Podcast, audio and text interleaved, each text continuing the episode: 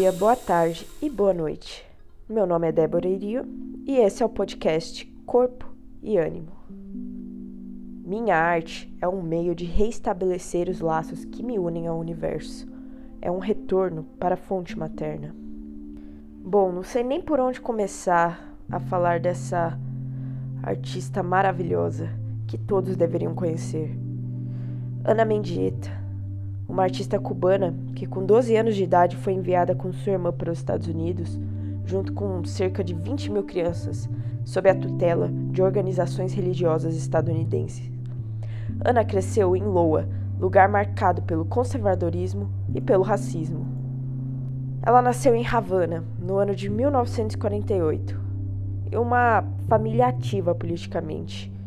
Teve uma morte precoce e trágica no ano de 1985 para a gente analisar as obras artísticas, precisamos estudar sua vida, sua biografia.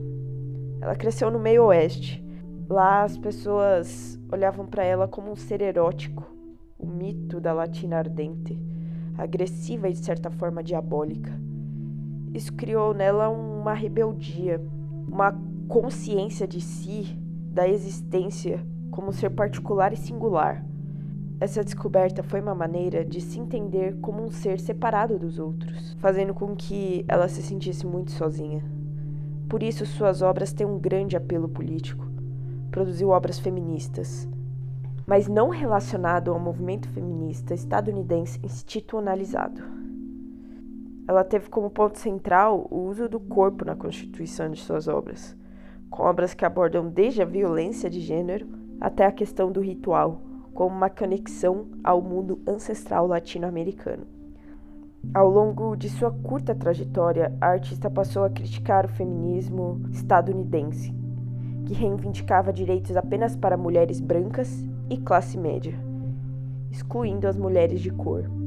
Por isso, em suas obras, tenta ser este outro excluído, a mulher latino-americana que vive nos Estados Unidos. Então, resolve explorar questões pré-colombianas, ou seja, antes da América ser colonizada, desenvolvendo reflexões ligadas ao sagrado e à natureza. A artista relata: Tendo sido arrancada da minha terra natal durante a adolescência, estou oprimida pela sensação de ter sido expulsa do útero. Minha arte é a forma em que reestabeleço os laços que me conectam ao universo. Bom, vamos falar um pouquinho sobre algumas obras dela. As que ganharam mais visibilidade foram Impressão de vidro sobre o corpo, realizada em 1972. A artista ela pressiona uma placa de vidro sobre seu corpo nu, registrando as deformações e limitações que o ato causa. Outra obra super impactante se chama Cena de Estupro, realizada em 1973, em que a artista, revoltada pelo estupro de uma jovem na Universidade de Loa, resolve criar uma cena de estupro em que Mendieta fica amarrada a uma mesa, imóvel, por cerca de uma hora, com suas calças arrancadas e marcas de sangue pelo corpo. O público, ao mesmo tempo que é sensibilizado, acaba por se tornar cúmplice do crime. Outra obra importantíssima dela se chama Earth Body Art, que ao utilizar o corpo como matriz que atua diretamente sobre a paisagem, a artista resgatará o poder criativo da natureza em seu estado mais puro, gerando obras de um ritmo orgânico e caráter efêmero. Através desse processo de autotransformação, Mendieta se fusionaria com a natureza, suprimindo a sua própria individualidade e aproximando-se às raízes do mundo, ao uno primordial. Ana Mendieta teve uma morte trágica e precoce. Com apenas 36 anos, foi vítima de feminicídio, empurrada do 34º andar pelo seu marido, também artista, Carl Andre. A justiça nunca foi feita. Carl foi absorvido e continua livre até hoje, com seus 85 anos. Onde está Ana Mendieta? Foi a pergunta que estampou faixas carregadas por pessoas que protestavam em 1992 em frente ao Museu Guggen, em Nova York.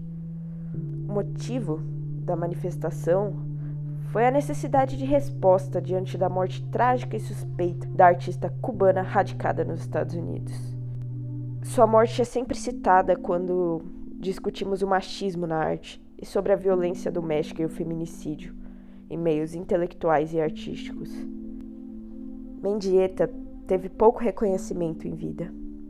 O trabalho dela era visto como muito radical ou de mau gosto, por apontar com grande veemência como a misoginia era agente de uma série de crimes contra mulheres, escancarando tudo de forma muito explícita. A reflexão que fica é: se os seus trabalhos tivessem sido lidos como deveriam, talvez ela ainda estaria aqui hoje.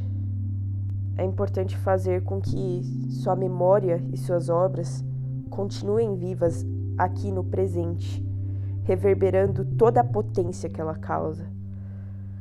Ana Mendieta está aqui. Bom dia, boa tarde, boa noite e boas reflexões.